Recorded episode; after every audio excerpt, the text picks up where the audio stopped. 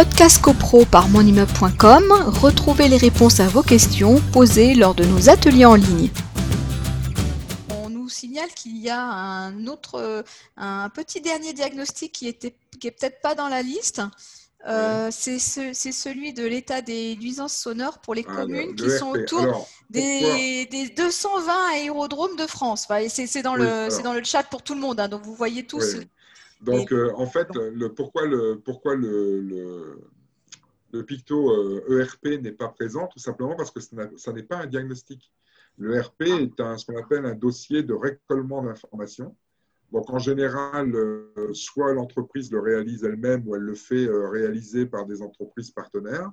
En fait, c'est un, un d'informations sur les bases de données euh, nationales qui permettent de, connaître toutes les informations inhérentes à l'état de la parcelle sur laquelle se trouve le- l'immeuble. Donc, il y a des informations sur les risques d'effondrement, sur les risques d'inondation, enfin, j'en passe et des meilleurs parce qu'il y en a quand même beaucoup. Et donc, les derniers nés, euh, on en a deux. Euh, le premier, trois même, il y en a eu là récemment. On a eu la recherche de radon, donc, qui est un gaz euh, ionisant, donc radioactif, entre guillemets. Donc, dans le nord, on est un, peu tranquille. Après, dans le reste de la France, ça peut arriver, surtout les régions fortement granitiques, où il y a des risques de- d'émission de, gaz euh, ionisants, donc euh, radioactifs, et qui peuvent, peuvent stagner dans les sous-sols. Donc, il y a de véritables risques, puisque l'OMS a indiqué que euh, à une certaine époque, 14% des cancers, euh, de certains cancers en tout cas, étaient liés euh, à la présence de ce dans les sous-sols. Donc, c'est c'est facilement éliminable en plus, puisque, puisque c'est dans l'air du temps. Vous avez certainement entendu parler de la QAI, la qualité de l'air intérieur. Le, gaz étant, étant volatile, on peut le considérer comme faisant partie de cette recherche du bien-être intérieur.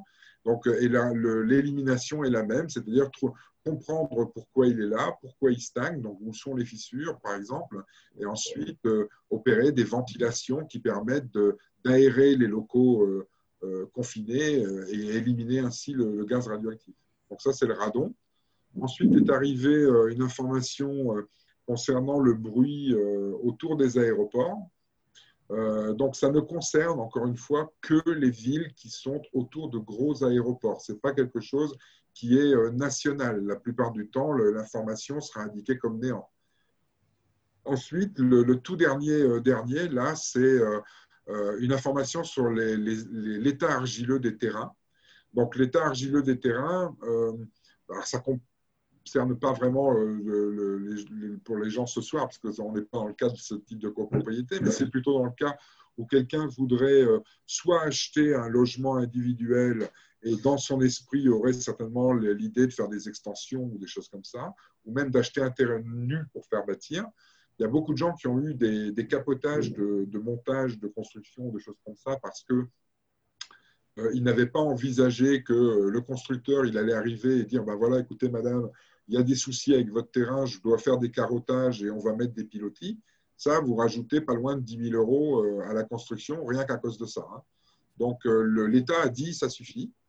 Euh, maintenant, on, a une base de données grâce à des informations qu'on récolte depuis des années et des années. Et donc, on connaît les secteurs de terrain argileux avec des affaissements d'argile. En fait, ce sont des terrains qui ont subi des inondations et des assèchements réguliers pendant un certain temps. L'argile s'est fragil- fragilisée et on a des affaissements de terrain ou des risques d'affaissement de terrain par des effets de catiche ou des choses comme ça. Et donc, le, législateur a dit voilà, on va mettre dans ce qu'on appelle l'ERP. Alors, ce n'est pas tout à fait vrai parce que ça devait être introduit dans l'ERP et euh, il a été décidé, euh, depuis le 1er août à ce que ce document soit indépendant de l'ERP lui-même. Donc, euh, vous avez d'un côté toutes les informations inhérentes au lot et vous aurez ce document séparé.